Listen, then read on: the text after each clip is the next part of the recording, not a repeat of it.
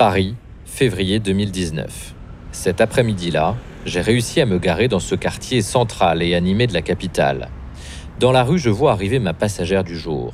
Grande, élancée, sophistiquée, cheveux noirs bouclés et lâchés, elle ne correspond pas vraiment à l'image qu'on peut se faire d'un rabbin.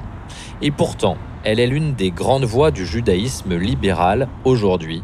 Delphine Orviller, l'une des trois femmes rabbins de France, s'approche la voiture.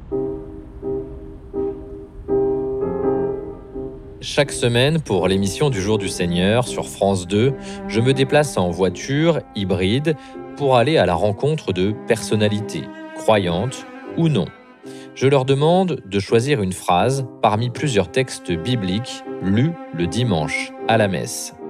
Mes passagers vont me dire quel extrait ils ont choisi et surtout pourquoi.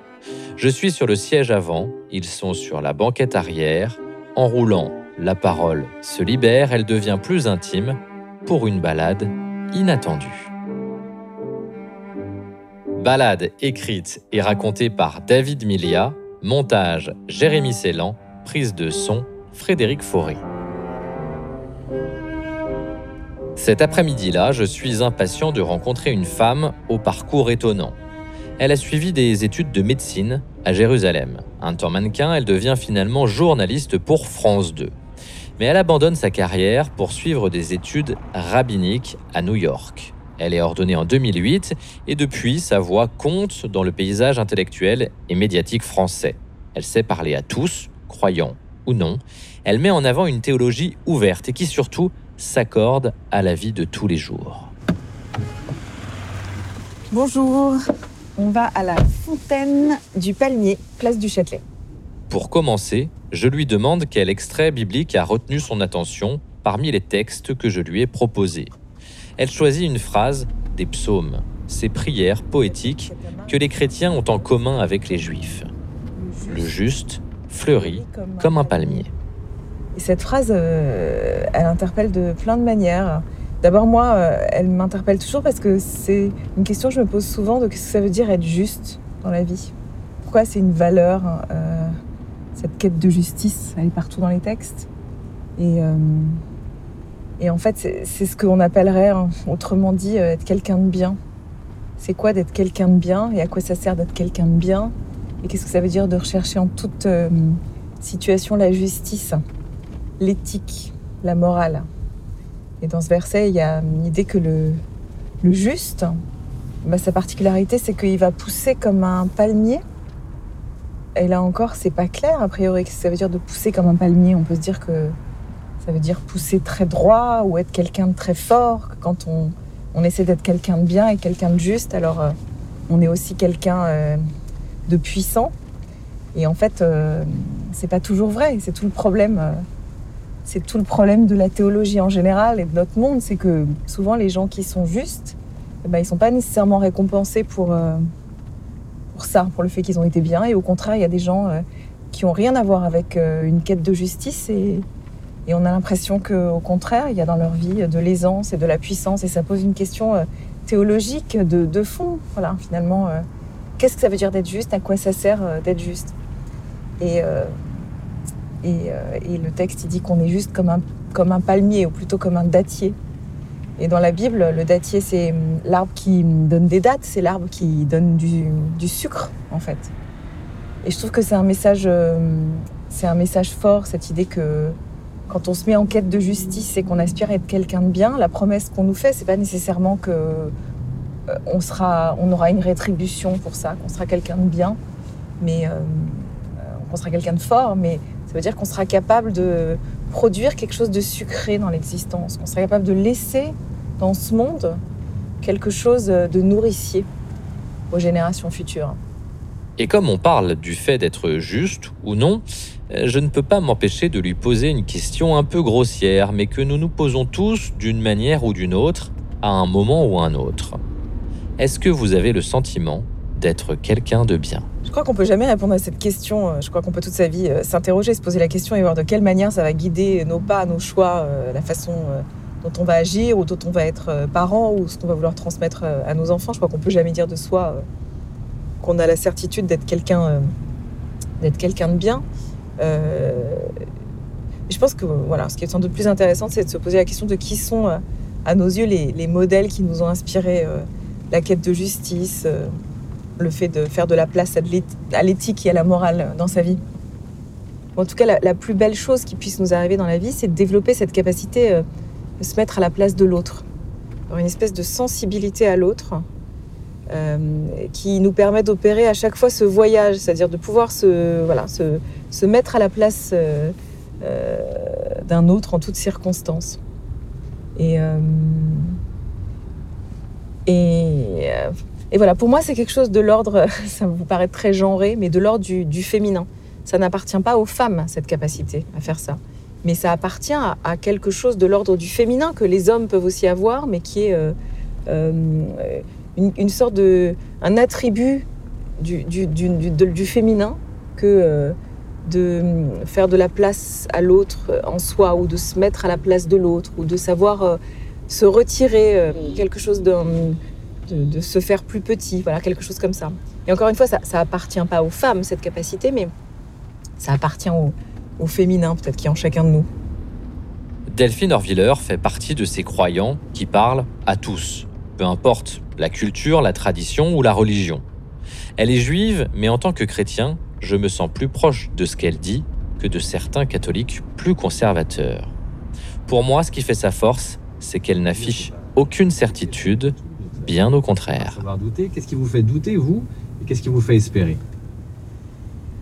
Euh, Je crois que moi, je doute tout le temps.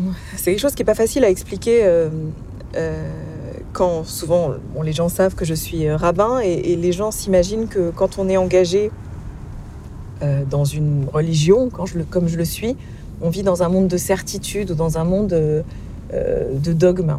Et en fait, c'est pas du tout mon cas. Moi, ce qui d'ailleurs rend parfois difficile pour moi le dialogue interreligieux, c'est que je participe souvent à des dialogues interreligieux, je rencontre euh, voilà d'autres religions et les gens euh, me parlent de foi et de croyance et hum, comme si c'était un monde de l'indubitable et de la certitude. Et souvent, je sais pas exactement à quoi ils font référence. C'est-à-dire que c'est pas mon modèle à moi, c'est pas euh, c'est pas ma religiosité, c'est pas ma théologie que de parler en termes de de certitude. Donc j'ai l'impression que à plein de moments dans ma vie, ce qui m'a fait avancer, y compris dans ma vie spirituelle, c'est d'avoir le sentiment que j'étais euh, euh, nomade, que rien n'était en moi euh, sédentaire. C'est marrant que je vous en parle pendant qu'on roule d'ailleurs, qu'il y a quelque chose qui est... les moments les plus spirituels voilà, de mon existence, c'est des moments où, je quitte un lieu de certitude et où tout à coup je me retrouve dans une zone de doute, dans une zone mouvante. Alors je reviens à la Bible, mais c'est drôle parce que dans la Bible, toutes les révélations ou presque se font dans le désert, c'est-à-dire dans des lieux où les gens sont en mouvement, euh, des lieux qui appartiennent à personne, des lieux où personne ne peut dire je suis à la maison, mais où on sait qu'on est en chemin vers un ailleurs. Et, euh, et je trouve que c'est assez juste qu'en réalité dans la vie, si chacun de nous y réfléchit, les moments de nos révélations personnelles, les moments où on a vraiment compris un truc sur soi ou sur le monde, c'est jamais des moments où on était chez soi.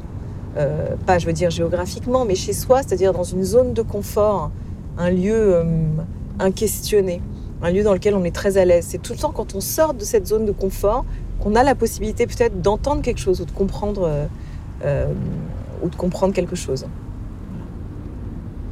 Et du coup, c'est aussi ce qui vous fait espérer?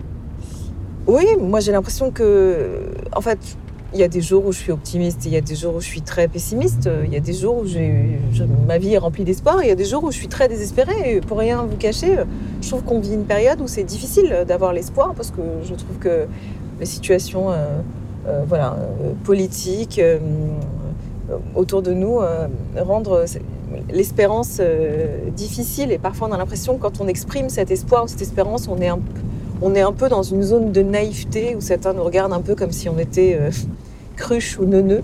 C'est presque jubilatoire de l'entendre, car pour moi, le doute, c'est l'un des grands moteurs de la foi et peut-être aussi l'un des synonymes de liberté.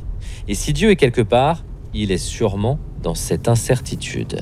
En hébreu, il y a D'abord, on ne sait pas comment prononcer le nom de Dieu, c'est bizarre. Hein, on, prie un Dieu, mais on ne sait pas dire son nom. Mais par contre, il y a une façon de l'appeler, dans les prières, on l'appelle Élie, mon Dieu, euh, qui est aussi le nom du prophète. Mais du prophète Élie. Euh, mais euh, quand on dit Élie en hébreu et qu'on écrit ce mot, il s'écrit euh, exactement en hébreu comme le mot oulai et ça veut dire peut-être. Et je trouve assez drôle et intéressante et presque humoristique l'idée d'un dieu qui s'appelle euh, peut-être. C'est le contraire du dieu de la certitude, c'est le dieu du peut-être, mais au sens, euh, au double sens du mot peut-être, c'est-à-dire euh, à la fois le, doute, mais en même temps ce qui peut être. Le divin, c'est ce qui pourrait être encore.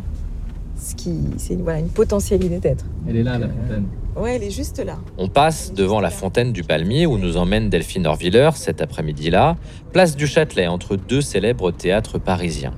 Cette fontaine a la forme d'une grande colonne ornée de feuilles de palmier. Et alors on voit, c'est presque, presque comme un arbre qui a poussé euh, au-dessus, en pierre, quelque chose de solide. Voilà, c'est la fontaine, euh, la fontaine des palmiers, du palmier. Qu'est-ce qui vous inspire cette fontaine du coup? Euh, c'est drôle parce qu'aujourd'hui, je crois que c'est un lieu où il y a souvent des, manifestations, des gens qui prennent la parole, des lieux de contestation.